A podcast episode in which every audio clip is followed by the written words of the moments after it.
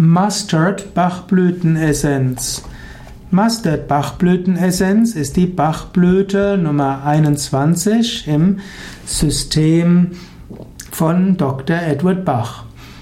Mustard Bachblütenessenz wird gewonnen aus dem wilden Senf, der auch bezeichnet wird als Sinapis arvensis oder auch als Ackersenf.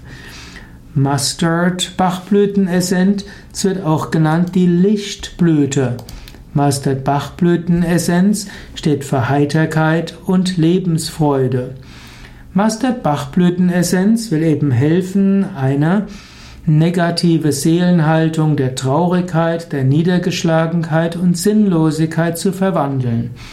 Wer momentan unter Antriebsschwäche leidet und einer ungewussten Sehnsucht, Wer innere Lähmung hat und Mangel an Lebensfreude hat, der hat die Aufgabe, da wieder hinauszuwachsen. Hm, wenn du ohne Anlass traurig bist, wenn du unter starkem Weltschmerz leidest, wenn du dich von deiner Umgebung wie unter einem schwarzen Schleier getrennt fühlst, wenn deine Schwermut sehr stark ist, dann könnte Mustard Bachblütenessenz dir helfen. Der sogenannte Mustard-Zustande hat Symptome einer Depression, aber der Mustard-Zustand kann jeden Menschen befallen, ohne dass man unter einer echten Depression leiden muss. Natürlich angenommen, die Mustard-Bachblütenessenz hilft nicht, dann wäre es klug, die einen Psychologen oder Psychotherapeuten oder Psychiater zur Hilfe zu bringen.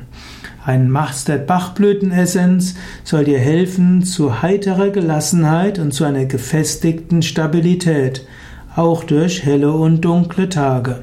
Mustard Bachblütenessenz hilft auch, wenn du grundlos in ein Loch gefallen bist.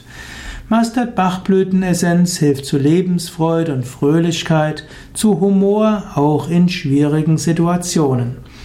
Du kannst zum Beispiel Mustard Bachblütenessenz viermal am Tag vier Tropfen nehmen und das verbinden mit Affirmationen wie zum Beispiel Ich bin voller Kraft und Energie. Mir geht es gut. Ich freue mich auf den weiteren Tag.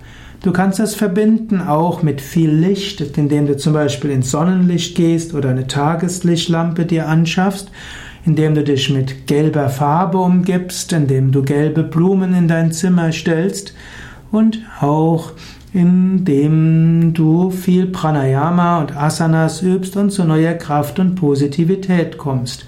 Du kannst auch ein Witzebuch dir anschaffen oder noch besser lustige Yoga-Geschichten durchlesen und die Sachen humorvoll sehen.